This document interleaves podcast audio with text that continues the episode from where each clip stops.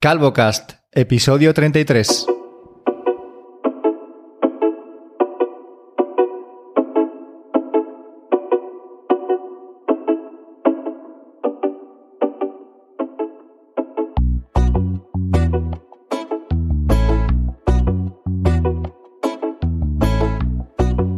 Buenos días a todos. Domingo 7 de agosto, calor infernal y tengo al otro lado de este micrófono a mi queridísimo Fernando Vidal. Buenos días. Buenos días. ¿Puedes escuchar las campanadas del reloj? ¿No? Vaya, justo ahora han acabado. las campanadas de las 11. Sí, es que tengo... Aquí tenemos un, un reloj con altavoz que va dando todas las horas. Un campanario 2.0, eh, ¿quieres decir? Che. Qué, qué impresionante, tío.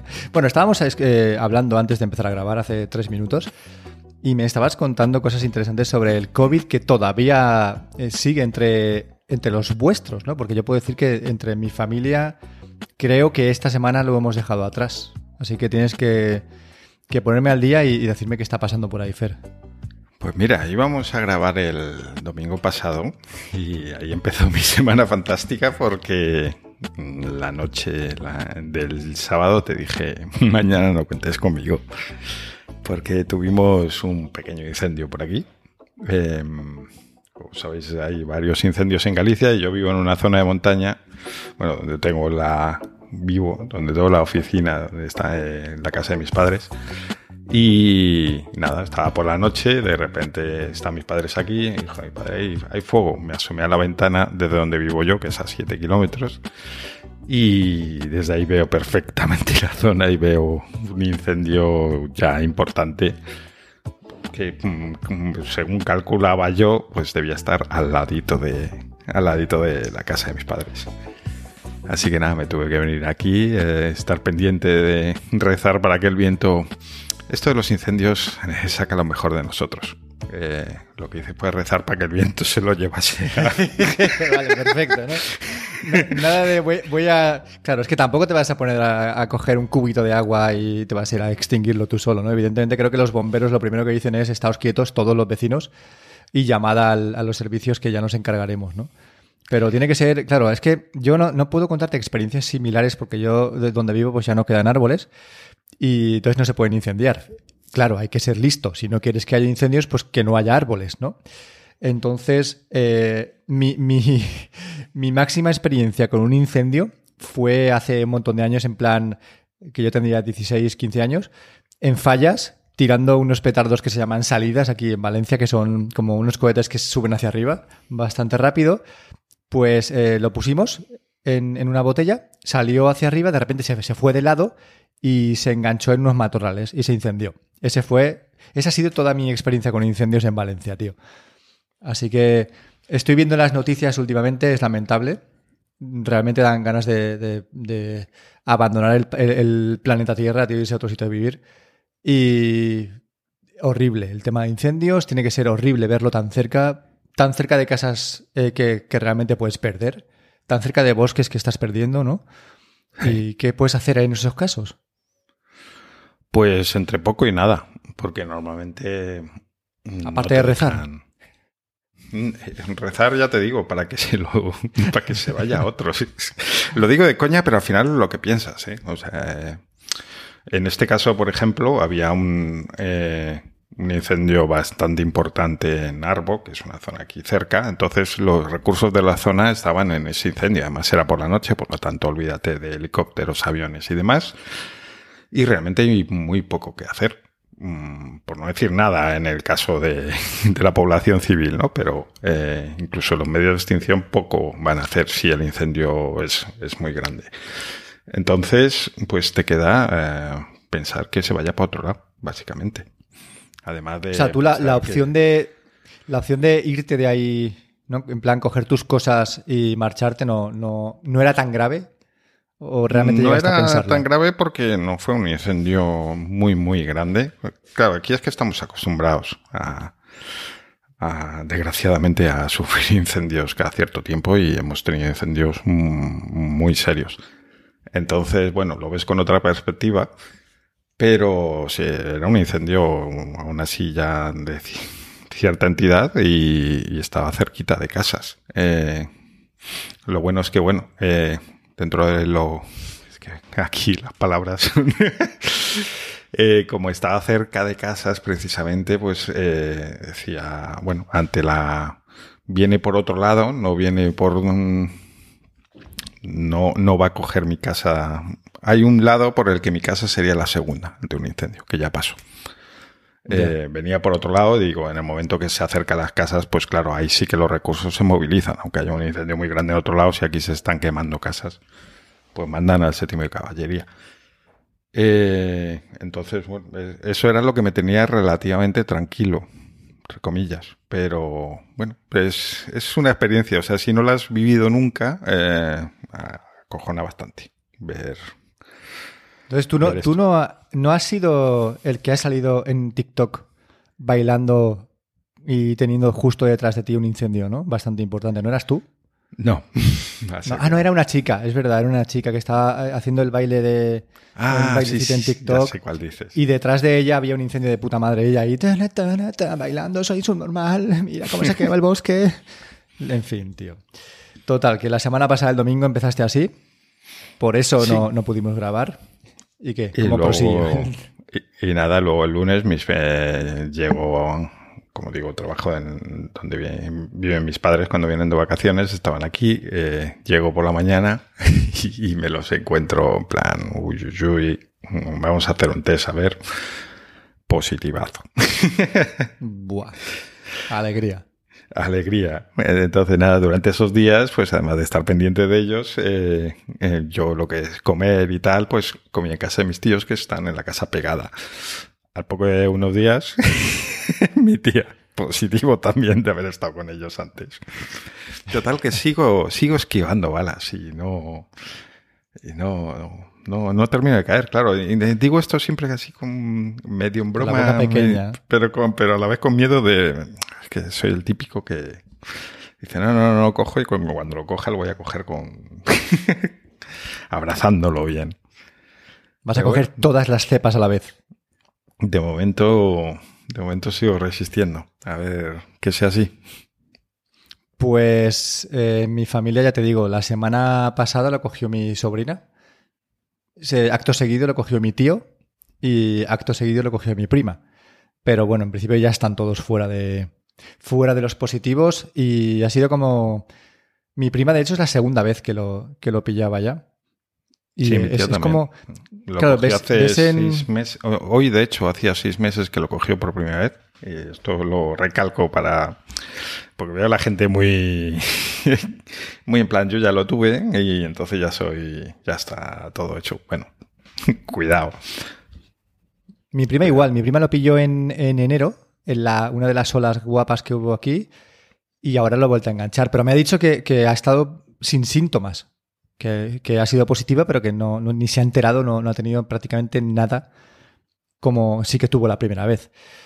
De todas formas, eh, aquí parece que los registros se. Bueno, aquí en España me refiero, parece que los registros se van calmando, que cada vez hay menos incidencia, pero bueno, esto sigue por ahí, ¿no? Sí que es cierto que pues por ejemplo mi tío, que es una persona que ya es mayor, que tiene ciertos achaques, pues lo ha pasado muy tranquilo, ¿no? Ha, tenido pues un poquito de tos, un poquito de fiebre y ya está, ¿no? No ha sido nada raro. Y yo creo que esa es un poco la, la deriva que va a tomar todo esto. Este invierno seguramente vuelva a haber varias olas, pero en fin, yo creo que el COVID, gran parte del COVID por lo menos está ya enterrado y olvidado. Y que sí, sigue matando a gente, como también mataba la gripe en su día, antes de que desapareciera, ¿no es?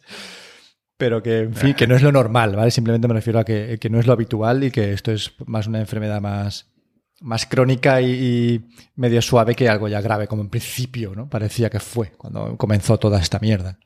Hmm. No sé, tío. Tengo ganas de que termine, la verdad. Así que has pasado una semana bastante, bastante llena de, de emociones, ¿no? Emociones fuertes. Sí, además eh, en mi caso es que mi, mi padre acaba de tener una operación y bueno, tiene ahí ya un, cierto historial y una cierta edad, entonces, mm, bueno, tranquilos, tranquilos no estábamos. Pero bueno. Pero bueno, están todos, están todos tus familiares bien, ya fuera de. Bueno, pues eso es lo, lo- eso es lo importante y lo interesante y con lo que nos, nos debemos quedar, creo yo, ¿no? Hmm. Eh, el incendio se extinguió, Sí. ¿vale? El de aquí. Y Porque hay unos cuantos en, en Galicia. Está ardiendo Galicia. Que, eh, no, quiero, no quiero hablar de ese tema, tío, porque es- me, me pongo enfermo, ¿sabes? Cuando...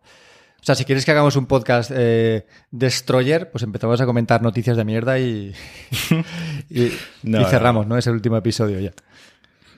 Pues eh, yo te voy a contar una, una anécdota, una vivencia que, que nos está pasando últimamente, porque tú sabes, y la gente que nos escucha sabe que yo compré varios ventiladores para casa, en total Mm. tenemos tres, y el más usado es evidentemente el de nuestra habitación, ¿no? que es el que nos está, nos está salvando de la, la ola de calor que llevamos en Valencia desde junio. Básicamente un mes y pico en el que las temperaturas no, no bajan de 34 grados y que las mínimas son 23, 24, o sea, es, horrible dormir aquí, es imposible dormir, es, es una... En fin, pues ese ventilador de la habitación eh, el año pasado hacía un ruidito, un ruidito lejano, muy, muy detrás, hacía como un clic, clic, clic. Y yo soy muy especial, ¿vale? Entonces, este ventilador, cuando lo compramos, no hacía ningún tipo de ruido, pero ningún tipo de ruido es absolutamente silencioso. Y cuando empezó a hacer ese clic, clic, dije, uy, ¿cómo puede ser que ahora haga clic, clic si hace unos meses no hacía nada, ¿no? Así que pues me puse a investigar, lo desmontaba, miraba a ver dónde podía haber un rozamiento o algo que golpeara, un cable, eh, ponía cinta aislante pegando cables entre sí para evitar que esos cables pudieran chocar entre sí. Y, y este año, bueno, pues es- ese clic, clic ya no era clic, clic. Ya, era, como, cloc. era como. Era como clock, clock, exacto, ¿no? Y yo que pienso que soy manitas, tío, y que digo, voy a estudiar cómo funcionan las cosas para intentar repararlas. A mí me gusta mucho ver cómo funciona algo para intentar llegar a, a por qué está haciendo ese ruido, por qué está fallando, ¿no? Ese, ese aparato. Y dije, pues voy a estudiar a ver cómo va esto. Volví a desmontarlo, tal cual. Y una vez que lo monté, tuvimos un susto. El primer susto es que no funcionaba. ¿Vale? Tú le dabas al mando y el, y el- sí, el ventilador no funcionaba. Eh, eso pasó hace como tres semanas. Y claro, yo te- digo que me asusté. Eran las 7 de la tarde de un sábado y no funcionaba. Y dije, hostia, estamos muertos porque esta noche directamente no vamos a poder dormir aquí en la habitación. Habrá que bajarse al salón, en fin. Nos fuimos a cenar y cuando volvimos a subir a la habitación se había encendido solo. ¿Vale? Y estaba él funcionando con su clock clock. Pero claro, yo no me quedé tranquilo, tío, porque a mí el clock clock me toca los cojones mientras estoy durmiendo, ¿vale? Total que al día siguiente, pues empecé a abrirlo otra vez y empecé a usar salva slips que tienen pegamento por un lado y por la otra parte tienen algodoncito. Entonces, con ese pegamento y ese algodón, pues yo intentaba que las partes donde yo pensaba que había rozamiento y que Que es verdad, digo, eh, ¿a dónde va con este comentario? tal? Sí, sí, sí, Pero sí. no, es que es Pues- verdad. Es real, es real. Y claro, o sea, en mi cabeza la idea era espectacular, tío. Piensa que por un lado se pega a la zona que yo quiero que se pegue y por el otro lado es blandito y algodonado, ¿vale? Y ya nada, tenemos yo, corte pues, para este capítulo.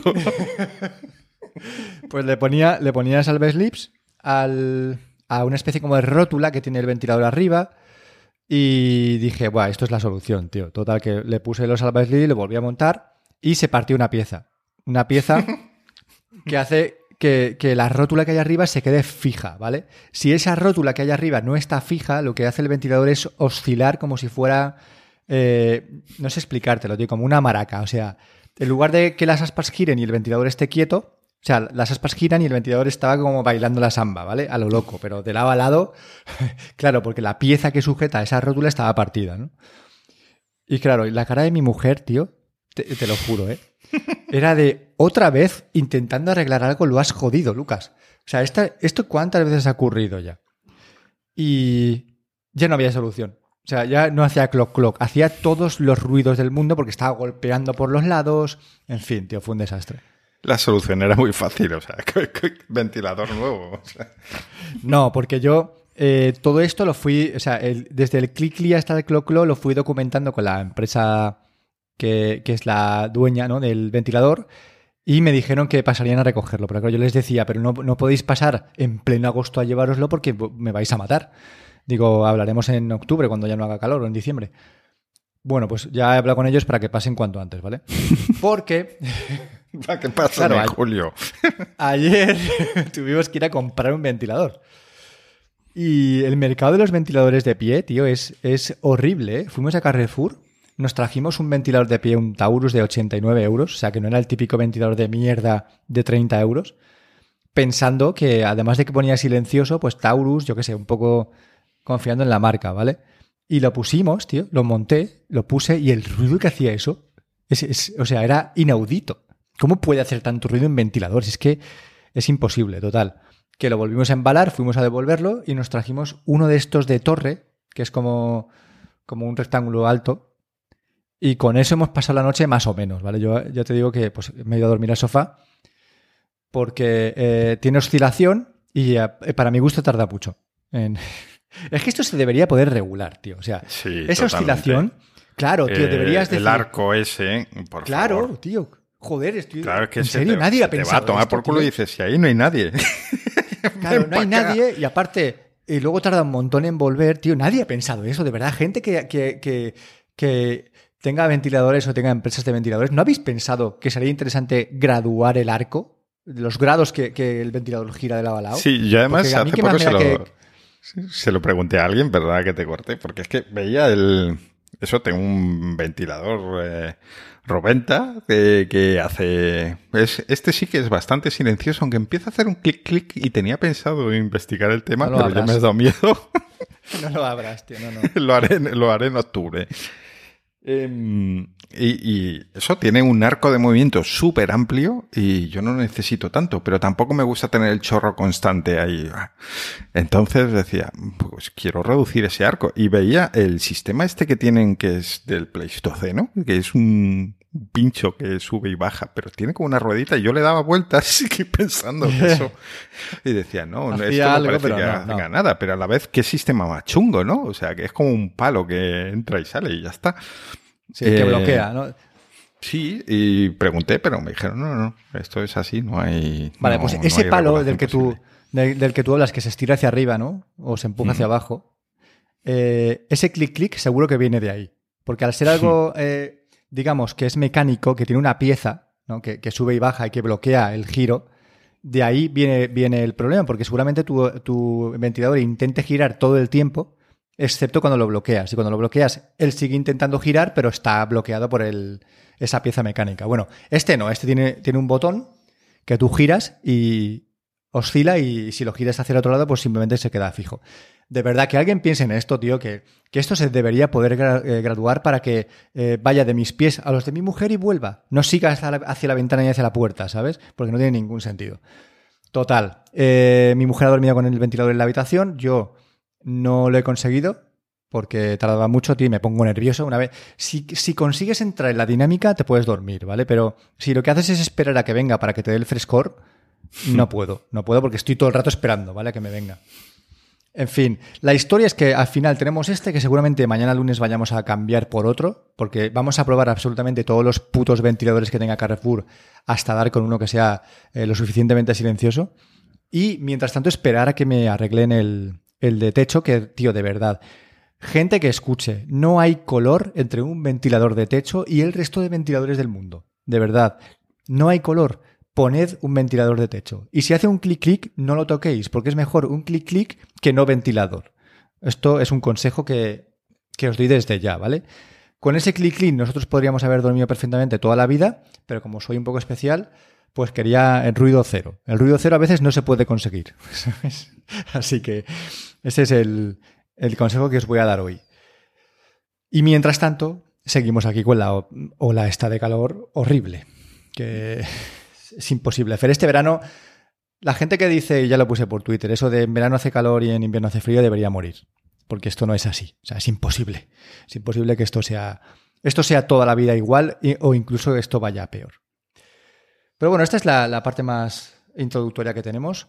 Y luego te contaré cosas, tío, porque he estado, haciendo algunos cambios, ¿vale? en el, las aplicaciones que utilizo y, cómo las utilizo y las bajas que, tal.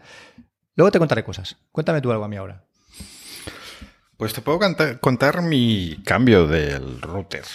Que he cambiado el router de Movistar, eh, el típico HGU, cuadrado, blanco y gris. Porque, mm, porque tengo mucho vicio, eh, también puedo decirlo. Eh, quiero decir, Vamos a ver, este router normalmente cuando buscas algo sobre cambiar el router, tal, la gente echa pestes. Yo la verdad es que no estaba especialmente descontento.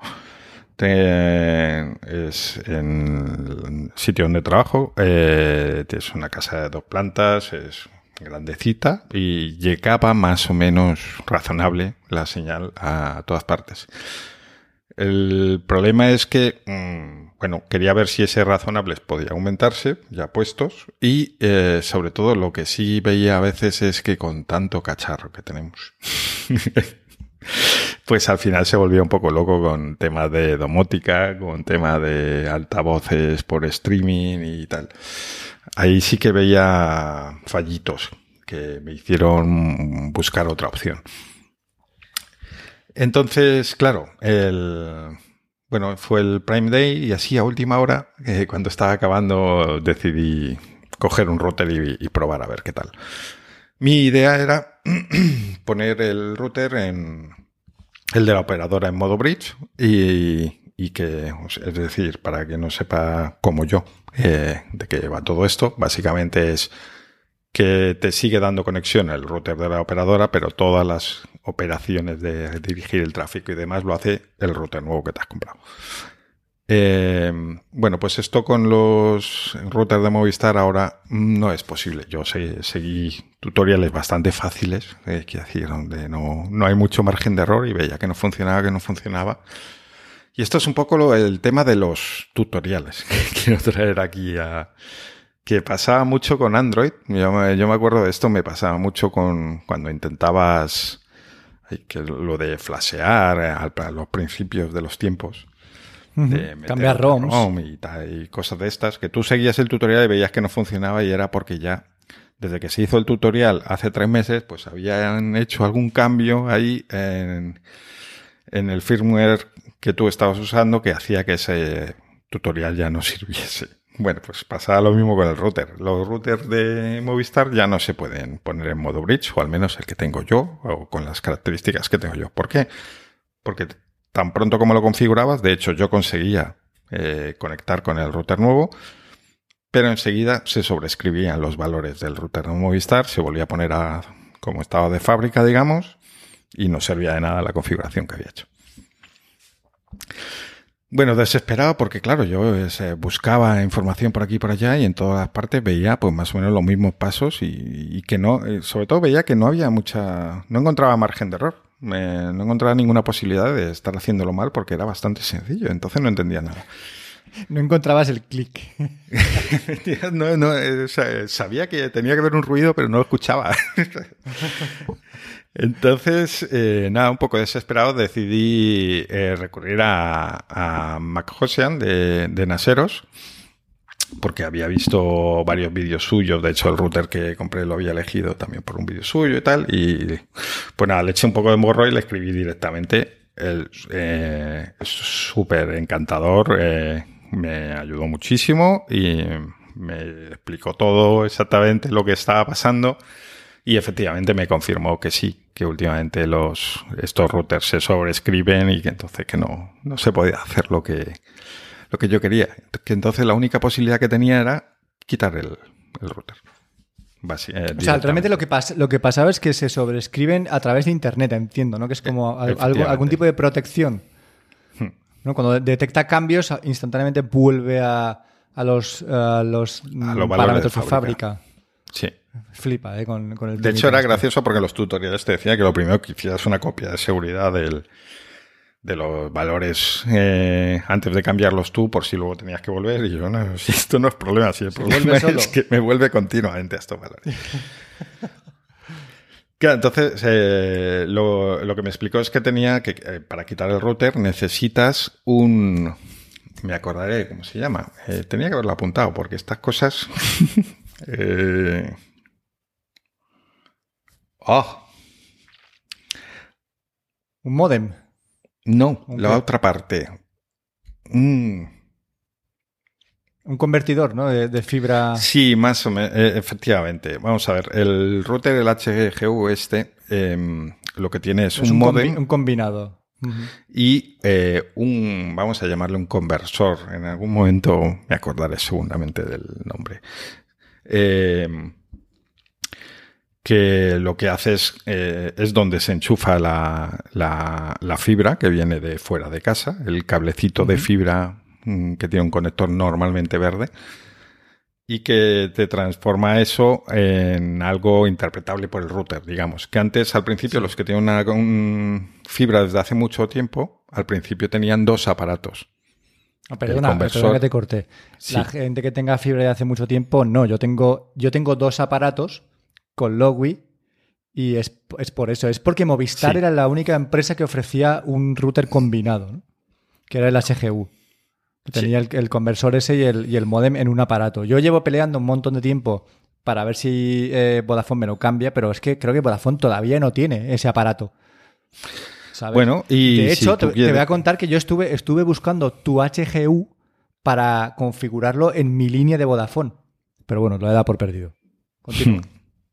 Vale, pues eso, tú tienes el conversor por un lado y el modem por otro. Lo bueno de no cambiarlo es que es que ya el conversor lo puedes usar enchufándolo a otro, a otro modem. ¿Qué es lo que quería hacer yo? Entonces, bueno, que esto lo estoy alargando demasiado, vamos a resumirlo un poquito.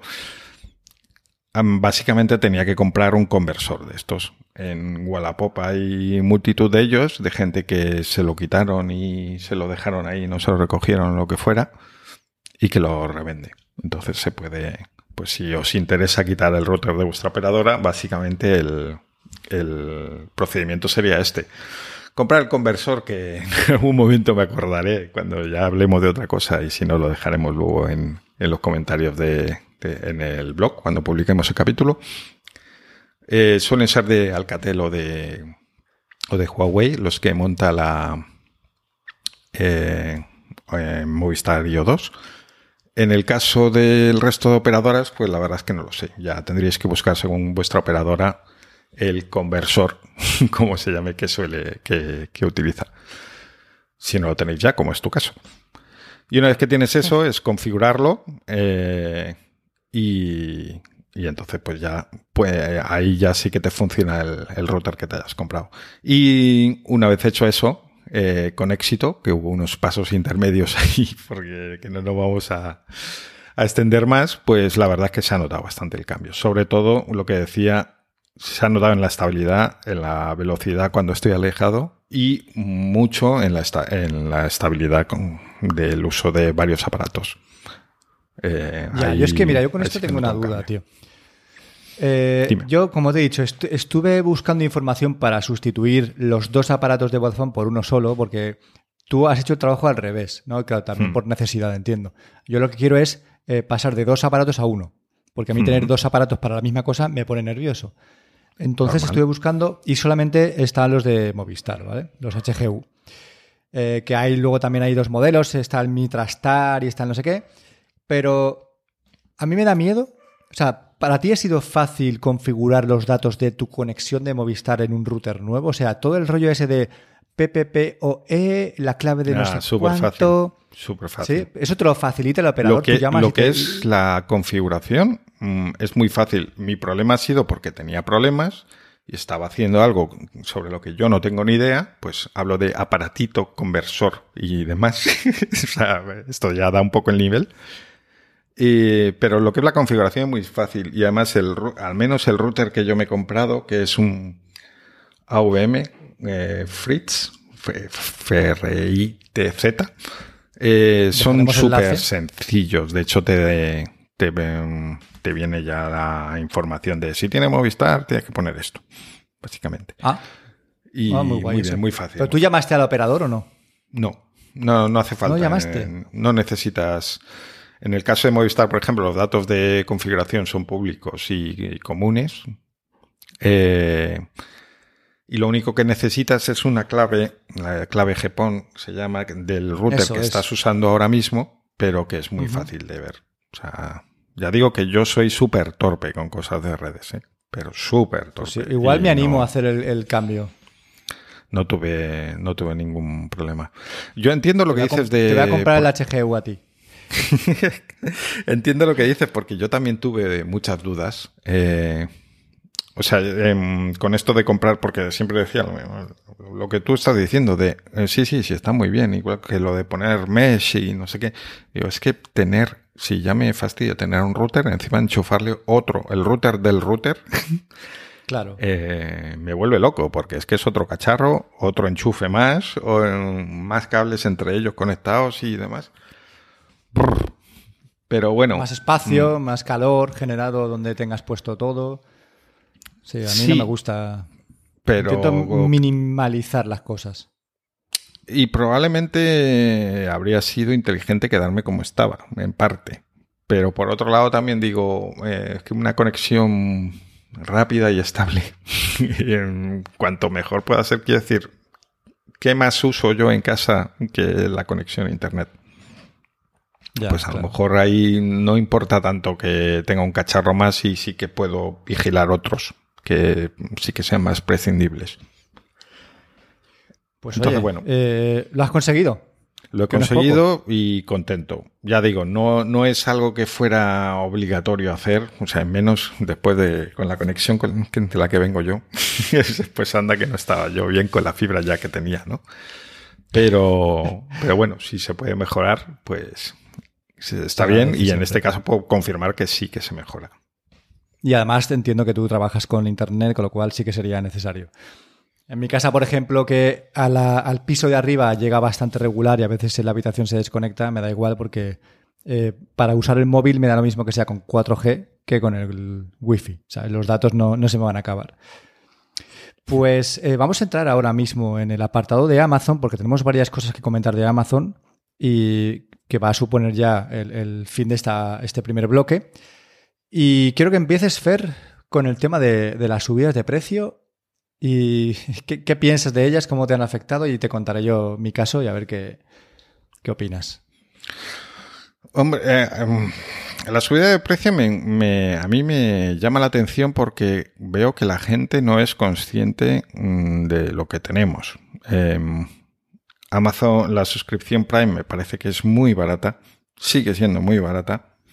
Eh, viendo la media de pedidos que, hace la gente, al menos en mi entorno, por lo que comenta, que cada vez compra más en, en Amazon. Digo, solo con los envíos ya es que ya estás mm, poco pagas. Y de hecho ves otros países eh, donde se paga 100 euros o bastante más incluso. Eh, y dices, es que eso, eso tiene más sentido. Mm, Aquí es que lo están regalando. Ahora no tanto, ¿vale? Porque ya creo que se pone en 50 euros, puede ser, al año. Aquí en España Bueno, dices. sí. Sí, 49,99 es. Vale. Eh, pero sigue siendo muy- eh, una suscripción muy barata, teniendo en cuenta que tienes otros servicios como el de vídeo. El, de- el problema precisamente es esto de tienes otros servicios. Eh, cuando sea realmente caro, eh, ya algo que te tengas que pensar, pues en Alemania creo que son 100 euros, una cosa así. En Inglaterra también unas 100 libras, que es más. Em, con esos precios ya sí que vas a necesitar un cierto, un realmente hago pedidos a Amazon continua, no continuamente, pero bueno, muy habitualmente como para que merezca la pena. Y, ahí es donde yo creo que fastidia más el decir, sí, sí, tengo Prime, pero es que yo no quiero Prime. O sea, igual que me he dado de baja de Netflix, mm, podría no tener Prime o porque yo creo que ya no es posible mm, suscribirte solo eh, a la parte de envíos, ¿no? O sea, es como todo el paquete obligatoriamente. Que Sí, está muy bien porque tiene muchas opciones. Tienes lo de las fotos, tienes algo de música, una parte gratuita. ¿no? Y dices, sí, sí, sí, está muy bien, pero es que yo solo quiero los envíos y no, no, hay, no, hay, no hay esa opción. Que hablando de lo de las fotos y todo esto, antes tenían almacenamiento gratuito que yo creo que me da que no lo usaba mucha gente, pero bueno, es una cosa que estaba ahí. Y ahora lo quitan. Eh, van, a, van a cerrar este servicio y como almacenamiento solo queda para fotos, pero no para archivos de otro tipo. Es que, claro, empieza ya un poco a, a, darle un poco más de, sentido, supongo que al servicio que te ofrecen. Eh, la suscripción ha pasado de 36 euros anuales a 49,99, si no me equivoco, que puede ser. Pero yo tengo la suscripción de estudiante y ha pasado de 18 anuales a 25. Vale, entonces yo creo que 25 euros sigue siendo una cantidad súper razonable de, para pagar Amazon Prime. Y he decidido, hace ya varias semanas, darle un poquito más de uso, porque por ejemplo en casa sí que vemos Amazon eh, Video, las, las series, ¿no? Por ejemplo, mi hija, desde que ya no tenemos Netflix, solo usa Amazon para ver sus dibujos. Eh, está bastante bien, quiero decir, no, hay una diferencia sustancial con Netflix, a ella le da igual, ella se pone sus dibujos ahí. Como hay un perfil infantil, ¿vale? Que, en otras plataformas no los hay, pues con ese perfil infantil te ya puedes estar un poco más tranquilo sabiendo que lo que va a ver es cosas de, niños. ¿no? No, se va a poner de voice y va a empezar a ver eh, rabos y tetas y desmembramientos. Entonces, te quedas tranquilo por ese lado. Entonces, eh, nosotros tenemos el Amazon Prime, usamos eh, los pedidos y los envíos. Yo creo que eh, estoy muy estabilizado ¿no? en, cuanto a lo que son pedidos anuales. No, no me vuelvo loquísimo, intento pedir menos. Eh, usamos Amazon Prime Video para el tema de series, que tiene series muy chulas, y para la parte infantil. Y hace meses que decidí quitarme Spotify y que la versión gratuita de Spotify para mí es un... o sea, no, no lo puedo utilizar. No lo puedo usar porque es la cantidad de anuncios que tiene me parece que es exagerada, tío. Así que, de repente un día digo, tío, si, si tenemos Amazon Prime, tenemos incluido una versión de Amazon Music, pues voy a, voy a usarla, ¿sabes? Y eso es lo que estoy usando. Y llevo ya, pues, un mes más o menos usando Amazon Music. Y es Amazon Music Prime, porque luego tienes la versión Amazon Music eh, Unlimited.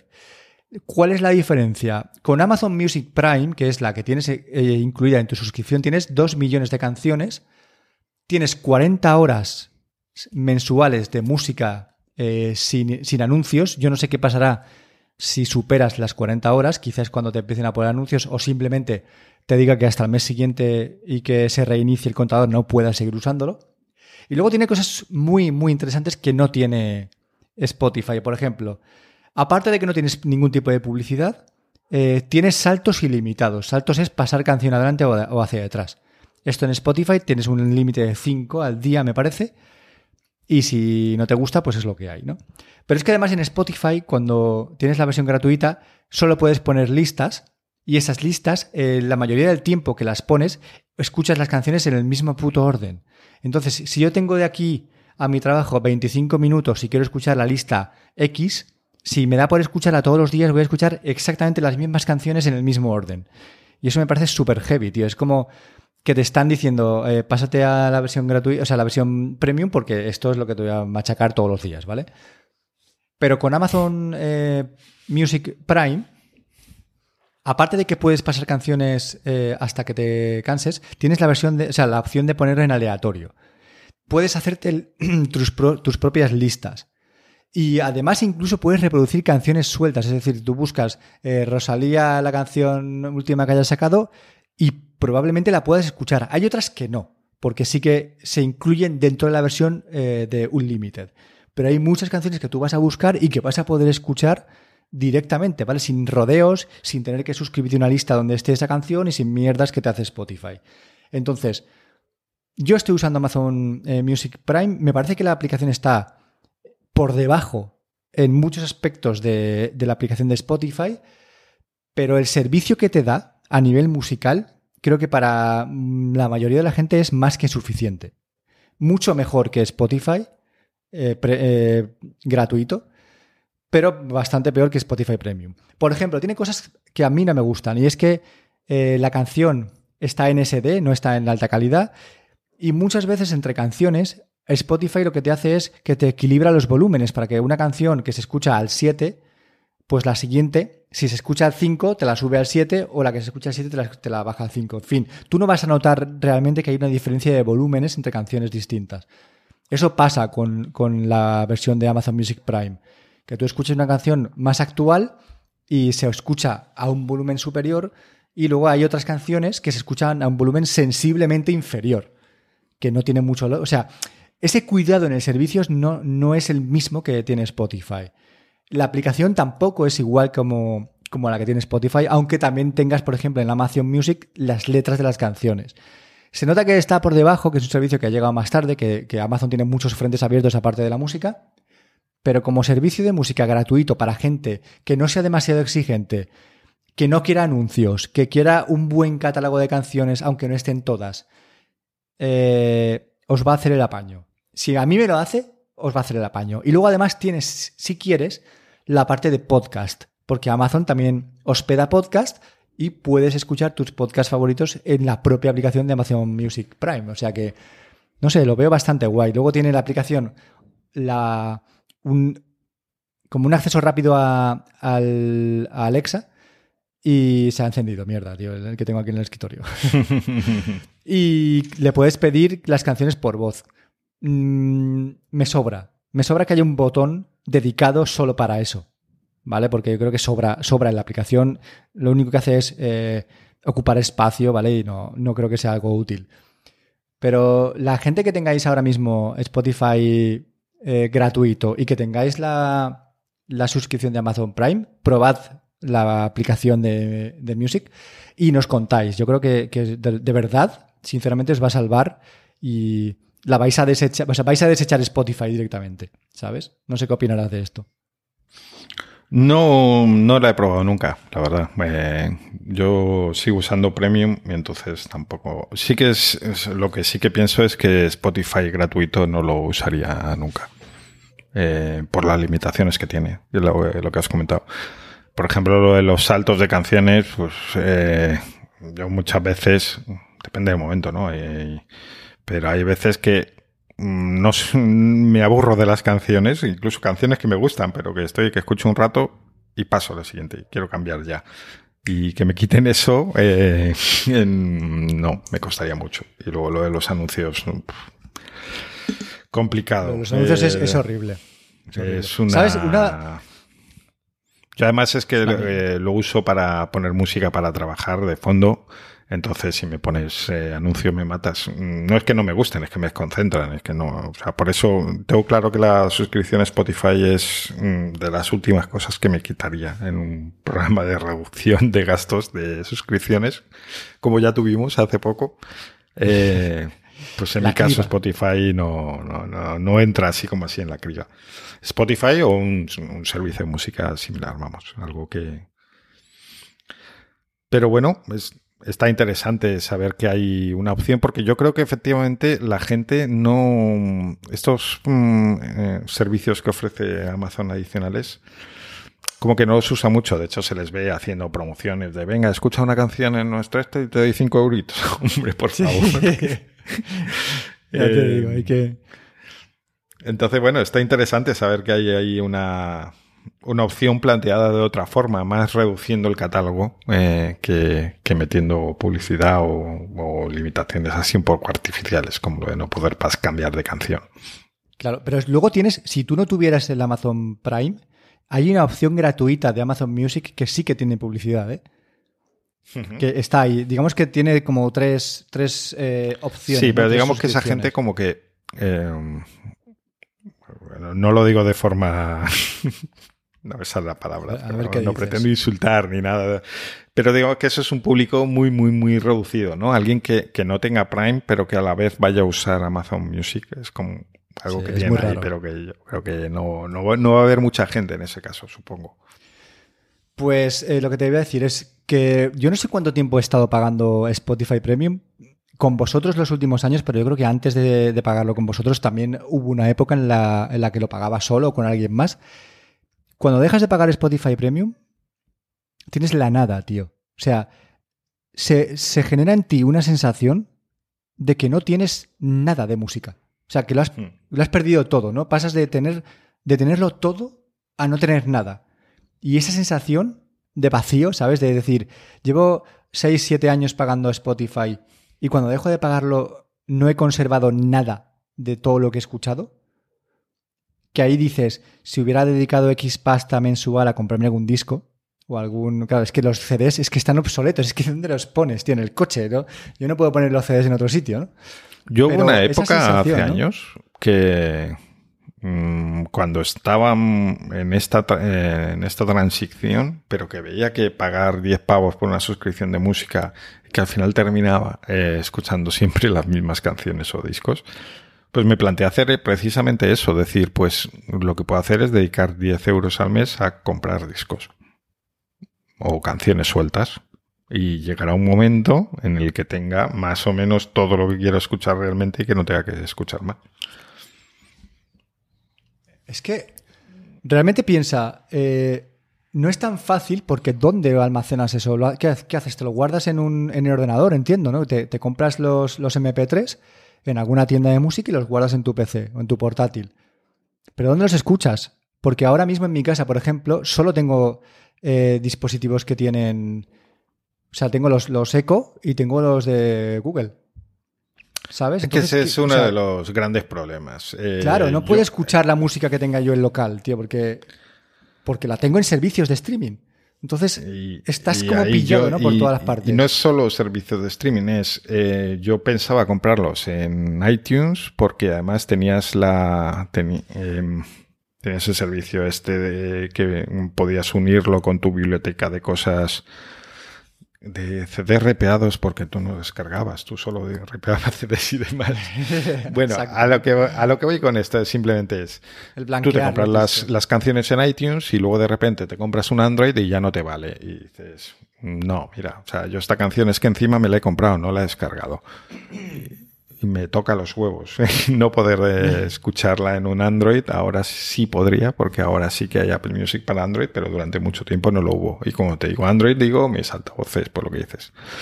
Bueno, altavoces eco. En este caso sí se podría también por... Bueno, no sé, no sé cómo funciona esto. Es que como, como iTunes tenía esto de que tus canciones las podías subir eh, a- No, Claro, sé, no sé, el no iTunes sé, Match este, no, no Sí. sé cómo funciona eso con el streaming, la verdad. Si tú pagas, tío, lo tienes todo hecho. O sea, es, es un círculo perfecto, ¿no? Pero el momento en que dejas de pagar es cuando empiezas a ver que, que hay muchos flecos sueltos, que, que te quedas sin muchas cosas que poder hacer. Y claro, te, te- te obligan o a, o a pagar o a salirte del sistema y comprarte un tocadiscos, tío, y ponerte tus altavoces con tus discos como se hacía hace 30 años. No sé, tío, es un poco, un poco raro todo, en fin. no sé. Quiero seguir con Amazon, ¿vale? Quiero, quiero contarte a ti y al resto de gente cómo me estoy organizando últimamente las, el tema de las compras en Amazon, que es una tontería, pero que quizá pueda ayudar a la gente, ¿no? A, a organizarse mejor y a pagar menos por los productos que, busca. Por ejemplo, yo lo que hago es, ahora mismo tenemos en, en el punto de mira una Karcher que lo que hace es limpiarte el sofá. Bueno, lo haces tú, ¿vale? Pero mm, tiene un adaptador que lo que hace es tirar un líquido al sofá con un aspirador que aspira a la vez que tira el líquido y que supuestamente te deja el sofá súper limpio, ¿vale? El aparato vale 236 euros, pero eh, sé que ha estado más barato. ¿Cómo sabes que ha estado más barato un producto? Vale, pues tienes que irte a la página camelcamelcamel.com y ahí pegar el enlace del producto de Amazon para ver el histórico de precio. Esto seguramente la mayoría de la gente ya lo conozca, ¿no? Tú pegas ahí y te dice, vale, pues en noviembre de 2021 esa Karcher que ahora vale 236 estuve en 184. Si estuve en 184, tú sabes que en algún momento puede volver a bajar. Entonces, ¿cómo eh, te enteras de cuándo ha bajado de precio ese producto? Pues tienes que añadirlo al carrito de la compra y una vez está en el carrito de la compra, tienes que darle a guardar para más tarde. ¿Vale? Cuando haces eso, se te guardan los productos como en un subcarrito que cada vez que tú entras en tu carrito de la compra te dice arriba, el producto no sé cuánto, no sé menos, ha cambiado de precio. Y te dice, ha pasado, por ejemplo, la Karcher de 236 a 245. Y dices, vale, no me interesa, sigo esperando. A los tres o cuatro días, porque esto tienes que ir mirándolo constantemente, ¿vale? Tienes que ir entrando en tu Amazon y en tu carrito de Amazon para ver si hay algún cambio de precio. Pues vuelves a mirar y te dice, el, el, producto ha bajado de 240 y no sé cuántos a 210. Pues ahí dices, vale, pues igual me conviene comprarlo ahora, ¿vale? Entonces yo tengo en ese subcarrito de la compra como 8 o 9 cosas que me interesa comprar, pero que hasta que no caigan de precio no las voy a comprar. Y eso junto con Camel, Camel, Camel es como para mí el combo perfecto para saber si tengo que esperar más tiempo o por el contrario puedo comprarlo ahora porque sé que no va a bajar más. Entonces, ¿tú tienes alguna forma de organizar tus compras en, Amazon, Fer? Eh, sí, eso más o menos el proceso que dices lo, lo hago no entro tanto en Camel Camel, al final es más una conversación conmigo mismo solo de mm, ¿cuánto pagarías por este producto tanto? Bueno, pues ah, algo que ahora está a 50, bueno, pues si estuviera a 40 sí me interesaría. Y entonces lo dejo en la cesta porque sé que los precios de Amazon de cualquier cosa cambian continuamente, o sea, y puede suceder. a veces eh, lo meto en una lista de deseos donde no te avisa sobre los cambios de precios, pero es que realmente cuando meto algo ahí es mm, no mm, pues lo que dices es más un me gustaría que algo que necesite realmente porque si lo necesito pues al final a no ser que veas que está fuera de precio que en ese momento está muy caro porque sí pues bueno tampoco si realmente lo necesitan no buscas tanto la oferta no eh, pero bueno, yo suelo usar más la, lista de ser, como digo, aunque no, porque ya no, no, no, tengo tantas cosas y más o menos ya tengo en la cabeza el, precio que quería pagar por eso y ya está. Lo que sí sucede con estas cosas es que, claro, de Amazon tampoco son tontos y también tienen sus truquitos. Entonces, cuando eh, tú te metes algo en la cesta y resulta que eso no baja, pero luego a otra persona sí que le baja de precio y dices, ¿por qué? Eh, pues uno, porque no estén controlados, efectivamente, eh, y esto va a ser peor cada vez. Eh, ellos, eh, la aplicación de Amazon es suya, no es tuya, entonces ellos saben que tú has hecho eso, saben que tú quieres ese producto. ¿Y cómo reaccionan ellos? Pues metiendo varias, varias referencias del mismo producto. Como que tú quieres una botella de agua, que tengo aquí una botella de agua. Quieres una botella en particular y te la añades a la cesta. Bueno, pues ellos si quieren rebajarla, a veces lo que hacen es sacar otra ficha del producto. El mismo producto ponen otra página, de forma que tu enlace eh, se va a seguir con el precio de 20 euros que costaba esa botella, pero ellos sacan otra ficha del producto donde la ponen a 15. Y solo gente nueva que pase por ahí la verá a 15 euros, tú no. A no ser que busques en el buscador botella de agua de eh, pez eh, y, veas que hay que te sale otro resultado donde vale 15 y dices, ¿por qué? ¿Qué, cuál es la diferencia? Ninguna. Eh, por eso muchas veces hay productos duplicados, triplicados y demás y nos, y nos tiramos un rato comparando a ver si es que hay alguna diferencia. No, no, la única diferencia es que unos van a pagar un precio y otros van a pagar otro.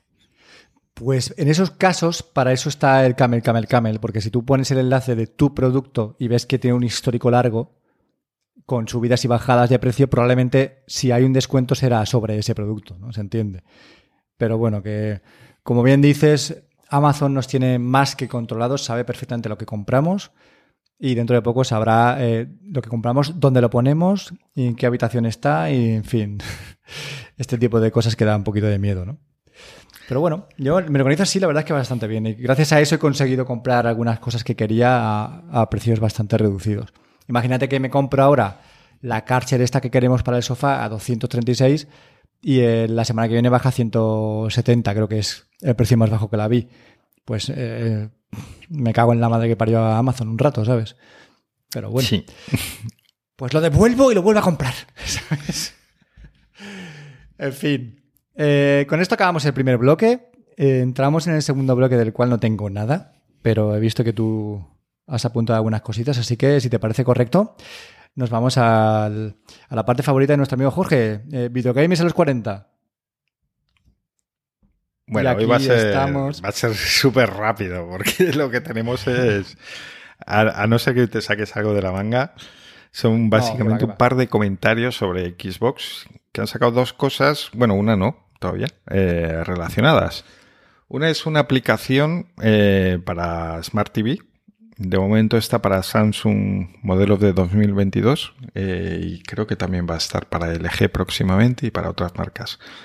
¿Qué es lo que hace esta aplicación? Pues básicamente es su servicio de streaming de videojuegos, que no sé cómo que Xbox Xcloud o cómo le hayan puesto al final, porque andan bailando los nombres continuamente. El estadio de Microsoft, para entendernos, eh, pues bueno, pues no necesitarás ningún accesorio ni nada, simplemente si tienes una televisión Samsung de este año, eh, podrás eh, jugar en streaming directamente con la tele sin, necesidad de ningún accesorio. Y si no eres tan afortunado, entre comillas, de tener estos, uno de estos modelos, que al final termina siendo la opción para todos, porque esto de las teles de verdad que es, agotador. Eh, te compras una tele que te hayas comprado el año pasado, recientísima, te has gastado una pasta en una Samsung buena con sus HDMI nuevos y tal y cual, y resulta que la aplicación esta ya no es para ti, te quedas fuera. Entonces, o, pues deja de actualizarse, como, como ha pasado con la mía, que la mía se actual... la mía creo que es de 2018 o 2019 y se actualizó un año, ¿eh? ya no se actualizó más. Y ahí está. Pues eso es, es que de verdad que me dan ganas de mandarles a la mierda, o sea, sí, porque no, no hay ningún vendedor que apueste directamente por venderte una pantalla sin ningún sistema, ningún nada, y que tú lo hagas. Porque es que al final no te valen para mucho los sistemas. O sea, te están forzando continuamente a cambiar la tele y es que de verdad que yo no quiero cambiar la tele cada pocos años. La tele es una cosa que debería estar más o menos estática en una casa bastante mucho tiempo. Bueno, pues en este caso, si no quieres entrar en la rueda de cambiar de tele cada tres años, pues em, toca tirar de accesorios como por ejemplo, si quieres jugar eh, al servicio de, de streaming de, Microsoft, em, en vez de comprarte una consola, pues parece ser que próximamente van a lanzar un, un dongle, una cajita, un algo, un accesorio para ofrecer esta función para cualquier tipo de tele eh, que, no, que no pueda tener la aplicación directamente. Y bueno, será interesante porque será mm, Mm, tener como un Stadia, pero con el catálogo de, Microsoft. Eh, sin el problema principal de Stadia, que era precisamente el catálogo de juegos. Así que bueno, a ver, eh, a ver si lo lanzan al final y como eso, cuánto cuesta y si, merece la pena o no. Pero bueno, supongo que para mucha gente, además de que te lo puedes llevar, que ya es un, elemento que eh, a mí, por ejemplo, me interesaría mucho, poder coger un pequeño aparatito y llevármelo a otros lugares, cosa que con una consola es bastante más complicado. Eh, puede ser interesante para mucha gente. Creo que ahí pueden conseguir una cuota de mercado bastante interesante eh, si Sony no reacciona con algo similar. Y te dejo ahí la pelota, que te con estos puntos suspensivos. Pelotita.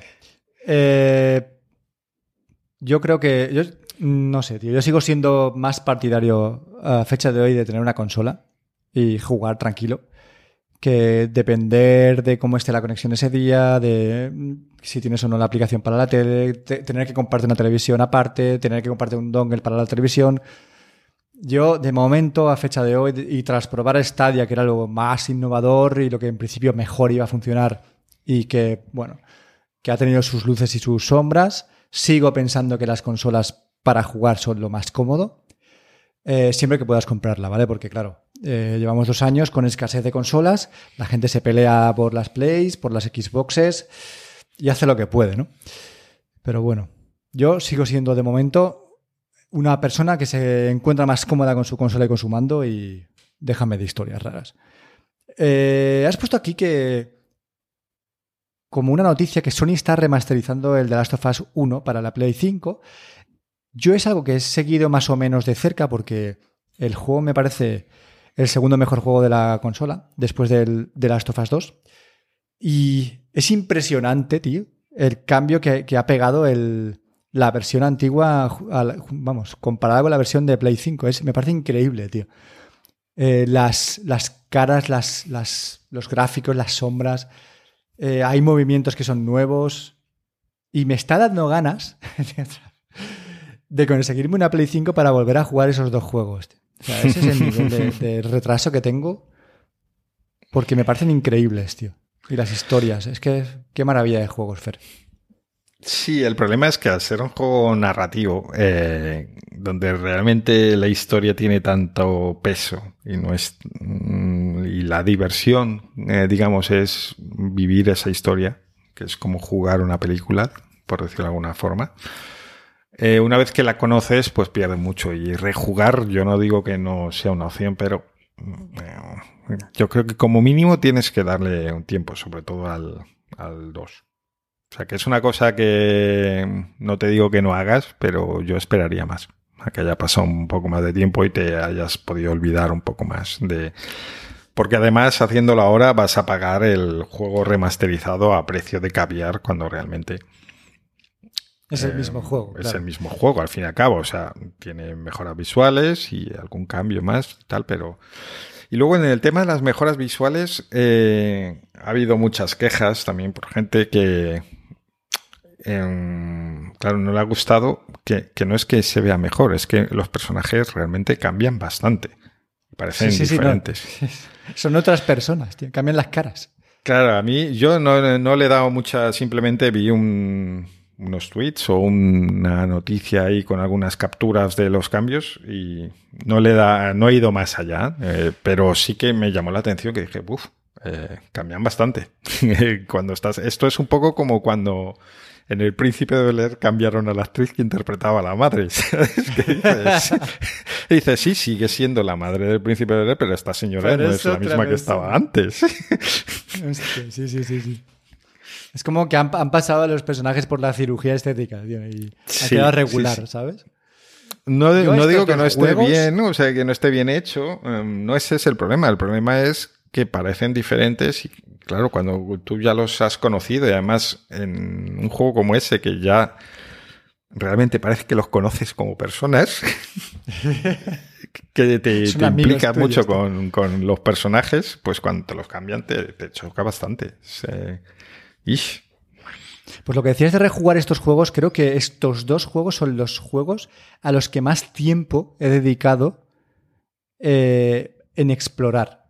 O sea, sin duda, he, exprimido tanto la historia de los dos y me he metido por todos los callejones buscando todos los objetos. O sea, no me he secado el platino porque no, no soy de ese tipo de persona, pero sí que le he dedicado mucho más tiempo que al resto de juegos. Entonces, lo que tú dices, volver a rejugar un juego que en esencia es lo mismo, que tiene exactamente lo mismo, la misma historia, las mismas, lo mismo todo, no tiene mucho sentido, ¿no? Pero simplemente por volver a vivir sobre todo la versión 2, tío, volver a vivir esas historias que tienen los personajes, creo que, en algún momento tendré que volver a hacerlo. Me jode haber llegado antes de la remasterización, porque, bueno, a ver, entre comillas, ¿vale? Porque yo jugué el juego. Yo, es que el de Last of Us 1 lo jugué muy tarde, hace un par de años, y cuando ya había sufrido un, el primer, la primera actualización. Exacto. O sea, yo no, no llegué a jugar al juego original. Yo ya jugué a la versión mejorada de ese juego. Y ahora han sacado la versión mejorada de la versión mejorada, ¿no? Que es como la gente que llegue ahora a la Play 5 y juegue ese de Last of Us, pues va a gozarlo muchísimo, ¿no? Pero bueno, la verdad es que impresionante, tío. Impresionante. Ojalá eh, poder borrar la memoria y poder volver a jugarlo sin saber qué es lo que pasa. Porque de verdad que me encantó. En fin. Y con esto acabamos los videojuegos, ¿no? Sí. Vamos a rápido, las recomendaciones, pues. A ver, ¿tú qué tienes? Porque no, aquí no me has puesto ningún acertijo de estos nuestros. No, no, no veo nada. ¿Tenemos alguna recomendación? No tengo nada. No tienes nada. Absolutamente nada. Bueno, pues vamos allá. Yo, yo traigo series esta vez. Traigo un par de series. Una blanca y una negra. Venga, dale. Eh, la blanca, y con esto me refiero, y no me vengáis con lo de comentarios racistas, por favor. Eh, series mm, agradables, donde los personajes buenos son buenos todos y todo es más o menos maravilloso. Y luego hay gente mala, pero ¿qué le vamos a hacer? Son malos. Family friendly. Sí, pero una serie entretenida em, es... Eh, Como Ted Lasso, título ya. Vamos a, con el título se llama eh, The Lincoln Lawyer, el abogado del Lincoln, creo supongo que se habrá traducido. Que nada, es una serie de abogados, efectivamente, eh, de un tipo que conduce un Lincoln. es una serie que está bastante... Un Lincoln, un coche. Ah, vale, un coche, vale. Em, o varios. Eh, está realmente bien.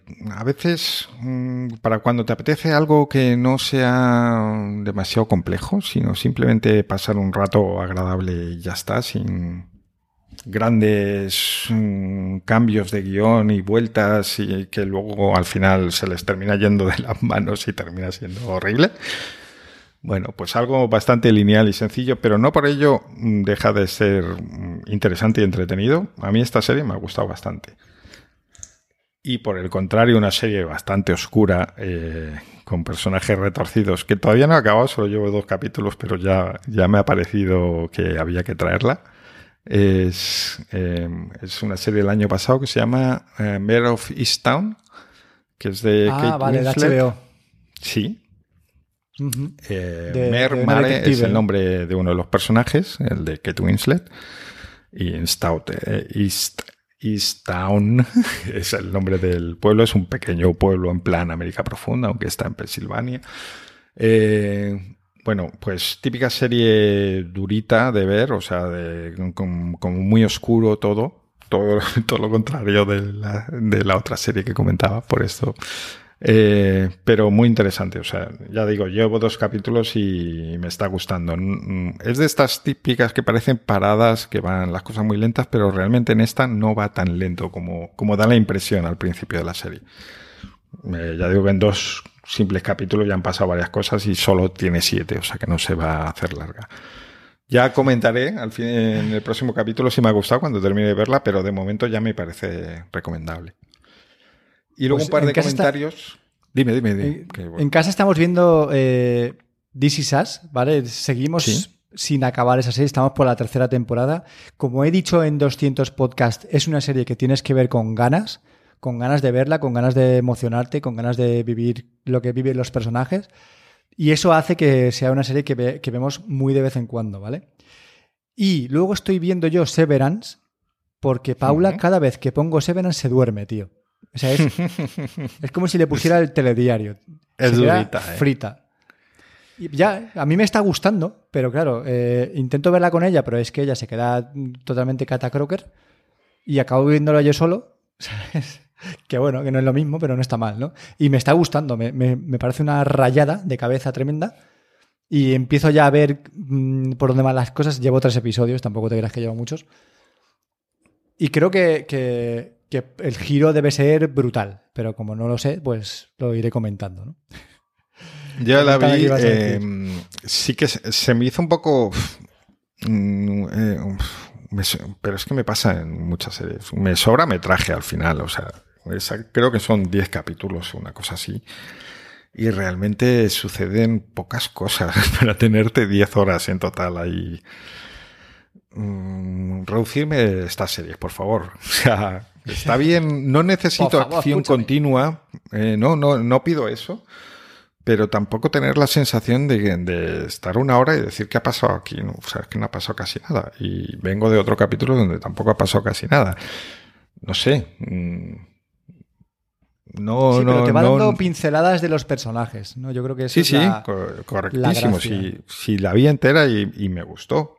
Pero creo que me habría gustado más si en vez de 10 capítulos, creo que son, o hubieran sido 8, por ejemplo. Bueno, iré contando qué es lo que me ha parecido, pero de momento me, me parece interesante. Sobre todo el planteamiento muy diferente, ¿no? A lo que estamos acostumbrados a ver en series. Y eso también es, es de agradecer. Continúe.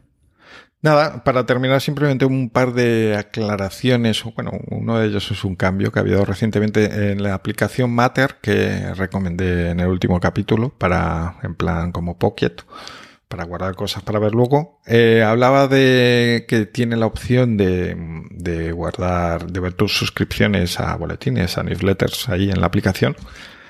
Y que yo había pensado en crearme una dirección, de hecho lo hice. eh, una dirección secundaria para suscribirme a esos boletines y, que, y darle acceso solo a esa dirección, no a todo mi correo. Eh, bueno, pues curiosamente ahora acaban de hacer eh, lo mismo que tenía otra aplicación que recomendé para boletines en su momento que se llamaba... mm, Stup. no es- sí, Stup. efectivamente.